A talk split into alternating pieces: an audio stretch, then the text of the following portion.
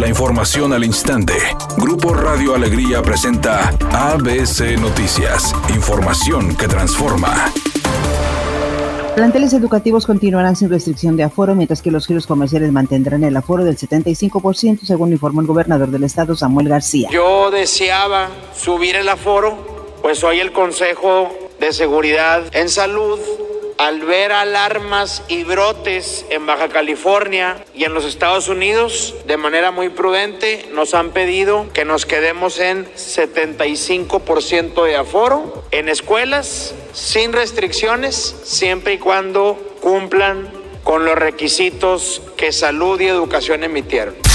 El líder del Movimiento Ciudadano, Eduardo Gaona, exhortó a alcaldes a incluirlos en las reuniones donde se abordan temas como el predial y el presupuesto 2022. Y hoy tenemos la oportunidad para hacer las cosas en tiempo y en forma. Por eso, el exhorto va para estos alcaldes, para que precisamente podamos, con el tiempo se necesita, poder analizar y justificar hacia nuestros votantes por qué se va a votar de un lado o de otro en el tema del predial y en el tema del presupuesto. Por su parte, el panista Carlos de la Fuente señaló lo siguiente. No puede haber una ley mordaza. Soy el coordinador del Grupo Legislativo de Acción Nacional. Tengo 16 alcaldes en Nuevo y cada vez que me hable un alcalde para pedir una cita lo voy a recibir. Finalmente, el diputado local de Morena, Waldo Fernández, dijo que su fracción legislativa no entrará en la discusión. En vez de estarnos quejando porque vinieron los alcaldes a vernos a unos y a, otros, ¿no? Nadie se quejó porque por escuchar a los ciudadanos que sí están verdaderamente indignados con el incremento y nosotros somos representantes populares, no somos representantes del Poder Ejecutivo municipal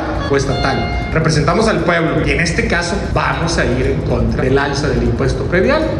Después de tres días de intensos y acalorados debates, la Cámara de Diputados aprobó la miscelánea fiscal que pone tope a las deducciones de las donaciones a ONGs y obliga a jóvenes de 18 años a inscribirse en el RFC. Asimismo, aprobó la Ley Federal de Derechos que aumenta el precio de los pasaportes, la ley del ISR, el IVA, el IEPS y la Ley Federal de Ingresos para que el Ejecutivo ejerza 7 billones de pesos el próximo año. Se prevé un crecimiento del 4% y la paridad peso-dólar en 20 pesos con 30 centavos por unidad.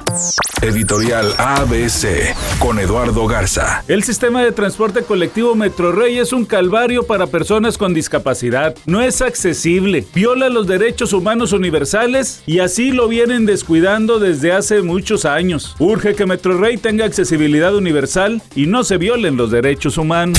La cantante Gloria Trevi ultima los detalles para reencontrarse con los regios durante el show que ofrecerá el día de mañana en el Domo Care. También tendrá presentación el sábado e incluso la respuesta fue tan favorable que ya se abrió una nueva fecha en diciembre donde a esta hora de la tarde se presenta tráfico intenso en la avenida Madero, desde la calle Porfirio Díaz hasta la avenida Cuauhtémoc. Los vehículos circulan en promedio en 6 kilómetros por hora. De igual forma se presenta también tráfico lento en la avenida Pablo Olivas, esto en el municipio de Guadalupe, a la altura del estadio de fútbol de los Rayados. Recuerde que el día de hoy está vacunándose a las personas de 40 a 49 años. De igual forma, un par de choques en la avenida Garzazada están provocando tráfico a la salida de la carretera nacional. Recuerde siempre utilizar el cinturón de seguridad y respetar los señalamientos viales. Que tenga usted una excelente tarde.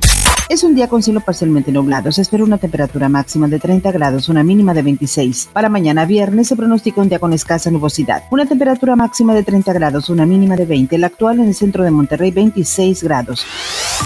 ABC Noticias. Información que transforma.